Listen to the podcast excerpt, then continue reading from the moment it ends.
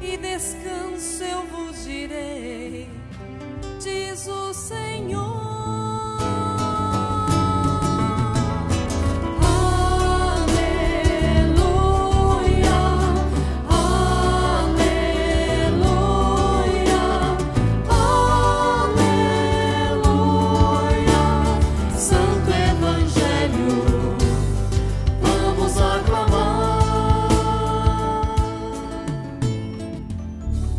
Senhor esteja convosco. Ele está no meio de nós. Proclamação do Evangelho de Jesus Cristo segundo Mateus. Glória a vós, Senhor. Naquele tempo, vendo Jesus as multidões, subiu ao monte e sentou-se. Os discípulos aproximaram-se e Jesus começou a ensiná-los. Bem-aventurados os pobres em espírito, porque deles é o reino dos céus. Bem-aventurados os aflitos, porque serão consolados. Bem-aventurados os mansos, porque possuirão a terra. Bem-aventurados os que têm fome e sede de justiça, porque serão saciados. Bem-aventurados os misericordiosos, porque alcançarão misericórdia. Bem-aventurados os puros de coração, porque verão a Deus. Bem-aventurados os que promovem a paz, porque serão chamados filhos de Deus. Bem-aventurados os que são perseguidos por causa da justiça, porque deles é o reino dos céus. Bem-aventurados sois vós, quando vos injuriarem e perseguirem, e mentindo disserem todo tipo de mal contra vós, por causa de mim. Alegrai-vos e exultai, porque será grande a vossa recompensa nos céus. Palavra da salvação. Glória a vós, Senhor. Queridos irmãos e irmãs, nós mais uma vez temos a oportunidade de celebrar esta solenidade de todos os santos. E o que que esta solenidade significa para nós? Significa para a igreja. É mais do que recordar a igreja dos santos dos altares. É recordar a santidade de Deus e recordar que nós todos somos chamados a esta santidade, a sermos santos. Um dia, este dia será também o nosso definitivamente. Um dia nós seremos recordados na festa de todos os santos, porque quem vai para Deus, quem está com Deus, está mergulhado naquele que é santo e bebendo desta fonte de santidade. Nós ouvimos na segunda leitura, por enquanto nós sabemos que nós somos filhos de Deus, mas ainda nos será revelado que seremos.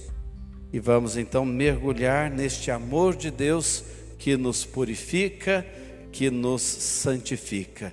Já é tanto ser filho de Deus, mas o que nos espera é algo ainda maior. Lembrando a primeira leitura do Apocalipse, a palavra Apocalipse quer dizer revelação. Então, para entender esta leitura, nós temos que abrir como se a gente tivesse uma chave abrindo um cofre, para a gente perceber tudo o que tem ali dentro, o tesouro que está escondido ali dentro. Primeira coisa, que nome nós recebemos na nossa fé nos inícios? Nós fomos chamados de Galileus, depois fomos chamados de Nazarenos, depois chamados de cristãos, mas até de uma forma pejorativa, como se aqueles que estavam de fora dissessem: vocês seguem o crucificado. Vocês seguem um criminoso que foi condenado. Era esse o sentido das palavras. E como é que a comunidade cristã se tratava internamente? Chamando de irmãos e de irmãs, como eu comecei a nossa conversa aqui. Ou uns considerava o outro discípulo e discípula de Cristo.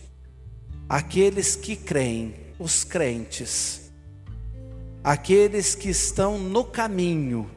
Quando se falava da fé da igreja primitiva, dizia: aquela pessoa está no caminho. O caminho era sinônimo da nossa igreja, seguindo então pelo caminho do Evangelho. Mas tem um outro nome, e São Paulo usa muito esse nome para tratar os que formavam a igreja, os que eram a igreja, os santos e santas. Então, por isso eu disse, a gente hoje não recorda simplesmente os santos que estão nos oratórios, nos altares, mas a igreja toda, porque fomos chamados por São Paulo apóstolo e em muitas outras ocasiões nós vamos ver esse tratamento para nós na igreja, os santos e santas de Deus. São Paulo se dirigia às comunidades dizendo assim: Eu quero falar com os santos que moram em Roma, eu quero falar com os santos que moram em Colossos, quero falar com os santos que moram em Filipos. Hoje nós poderíamos dizer: estamos conversando com os santos que moram em Santana porque são aqueles que estão no caminho e seguindo rumo à santidade, pois todos nós queremos mergulhar definitivamente na santidade de Deus. Agora, como entender os outros detalhes então que estão ligados a esse nesta leitura do Apocalipse? Quatro anjos e um quinto anjo conversando com os quatro, e ali aguardando as pessoas que iam chegar com a marca do Cordeiro, com o selo do Cordeiro. Teriam nas frontes esta marca do Cordeiro. O que, que a gente tira disso? Primeiro, o número 4 sempre vai lembrar os pontos cardeais: norte, sul, leste, oeste. Ou seja, a santidade todos são chamados e de todos os lados, de todas as culturas, de todos os povos, o céu aberto à universalidade. E o que, que significa esta marca? Quem já viveu no mundo rural vai entender muito bem o que eu vou dizer agora. A boiada, as vacas, os bois, os animais são marcados com o sinal do dono. Porque se eles se misturam num pasto, vai ver ali que tem uma marca que é específica do fulano de tal. E é bem nesse sentido que se fala da marca aí no Apocalipse. Vão entrar no céu, vão chegar na santidade de Deus aqueles que estiverem marcados pelo selo do Cordeiro. Isso quer dizer pertença nós vamos chegar lá como quem já pertence a Deus. Aliás, nós já vivemos aqui com esta marca desde o nosso batismo. Nós pertencemos à igreja de Deus. Nós estamos no caminho de Deus como santos e santas de Deus, seguindo adiante. E esse sentido de pertença é forte e aparece também essas marcas no Cântico dos Cânticos e depois no Novo Testamento. No Cântico dos Cânticos tem uma expressão da esposa falando para o esposo que faz a gente refletir de uma forma tão bonita o amor de Deus. A esposa diz assim: Eu quero que você grave o meu nome no seu coração, e eu quero que você grave o meu nome nas suas mãos no seu braço, melhor dizendo, no seu braço e no seu coração. É deixar mesmo a marca. E por que no seu braço e no seu coração? O coração no Antigo Testamento fala o que hoje a gente falaria da mente, porque os pensamentos estão aí, e eu quero que os nossos pensamentos estejam ligados Os sentimentos e as emoções estão aí no coração. E a esposa, que é a humanidade, diz para Deus: Eu quero que o Senhor grave no coração os nossos nomes e nos braços para dizer que as ações do Senhor sejam pensando em nós, que toda ação do Senhor seja pensando em nós. Então, nós, nas Sagradas Escrituras, em Cântico dos Cânticos, pedimos a Deus que grave no coração e nos braços dele nossos nomes, e ele dizia: Eu marcarei na fronte de vocês o nome do Cordeiro, do meu filho, para dizer que vocês me pertencem. Mas chega lá no céu uma primeira multidão dos 144 mil. Este número 144 mil é simbólico, não é quantitativo, é qualitativo, simbólico. Por quê? 12 vezes 12 vezes mil. É o jeito do judeu contar uma história. É o jeito do oriental fazer a gente perceber símbolos. 144 mil quer dizer infinito. Uma infinitude de gente.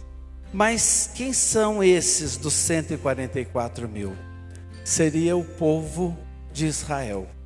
E a própria leitura diz isso. O povo de Israel, o berço da nossa igreja. E pensando no povo de Israel, nós vamos pensar em todos aqueles que prepararam a vinda de Jesus e todos aqueles que se converteram a Jesus e começaram a nossa igreja. E tem um exegeta, um estudioso da Bíblia, um biblista, que ele diz o seguinte: lá na cruz nós vemos isto sendo mostrado para nós de uma forma muito clara. Quando Jesus olha para sua mãe e diz para o discípulo amado: Eis a tua mãe. Essa mãe é Israel. Essa multidão dos 144 mil é um dos símbolos que Maria lhe representa.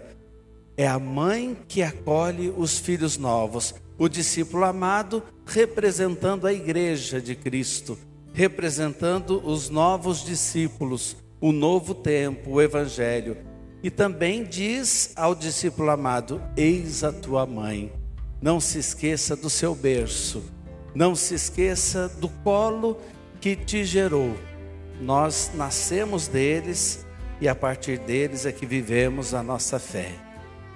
Continuando a história, depois é dito assim: uma multidão incontável também chegou lá, tendo as frontes marcadas com o nome do Cordeiro, uma outra multidão incontável. Aí você pode dizer: Estou eu aí está você. Nós estamos nesta multidão incontável. E esta multidão incontável são os ressuscitados em Cristo. Aqueles que descobriram o caminho das bem-aventuranças que nós ouvimos no Evangelho. Aqueles que descobriram o que é viver de verdade e não estão só passando por essa vida como se nada fosse. Aqueles que fazem uma experiência com o Cordeiro de Deus que doa a sua vida para que o mundo tenha vida. Aqueles que chegam lá então, nesta multidão incontável, somos nós. Um dia nós estaremos definitivamente nesta multidão incontável, chegando no nosso porto seguro. E como é que eles chegam? Eles estão de pé, com vestes brancas, palmas nas mãos e louvando, rezando. O estar de pé é sinal de vitória. O estar de pé é sinal de quem venceu a batalha, é sinal de ressuscitados, é sinal de redivivos. Aí vocês podem dizer: nossa, tanta coisa difícil acontece na minha vida, Padre, tanta coisa difícil tem acontecido nesses últimos tempos, tenho passado por experiências que me marcam tanto permaneça de pé. Desde o nosso batismo, com as nossas frontes marcadas, com o selo do Cordeiro, nós já somos vitoriosos. Permaneçam de pé e vamos chegar de pé lá junto do trono do Cordeiro. E as vestes brancas, o branco simboliza a luz.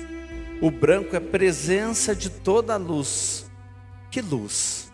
a luz de Cristo. Nós resplandecemos a luz de Cristo. É como se no decorrer da vida a gente mantivesse aquela veste batismal. Nós chegamos com vestes brancas porque chegamos plenos da luz de Cristo, mergulhados na luz de Cristo e com palmas nas mãos.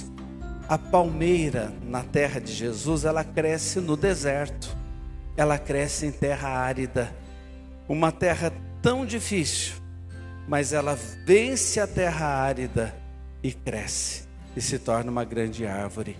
Palmas nas mãos quer dizer, nós vencemos o deserto, vencemos a aridez, vencemos o sol escaldante, vencemos as tempestades, vencemos as intempéries e chegamos lá, e chegamos lá.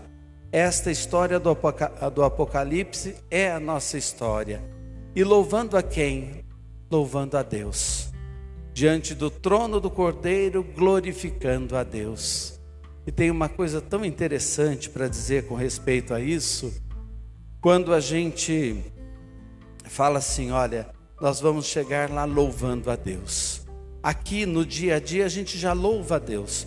Nós estamos reunidos nesse fim de semana para o louvor e para a glória de Deus, para honrarmos a Deus, nosso Pai, nosso Criador, nosso Salvador e Senhor Jesus Cristo na força do Espírito. E quem não vem à igreja? E quem não está nem aí com nada? Eles louvam alguma coisa, prestam culto a alguma coisa, pode ter certeza ou ao dinheiro, ou à própria profissão, ou a pessoas, ou às situações que estão vivendo. Quem não presta culto a Deus, coloca alguma coisa no lugar de Deus e no decorrer da vida presta culto. Como é bom a gente saber que a gente está no caminho certo. Como é bom a gente poder dar testemunho do quanto muda a nossa vida este elevar desde já o louvor a Deus e só Ele merece o nosso louvor.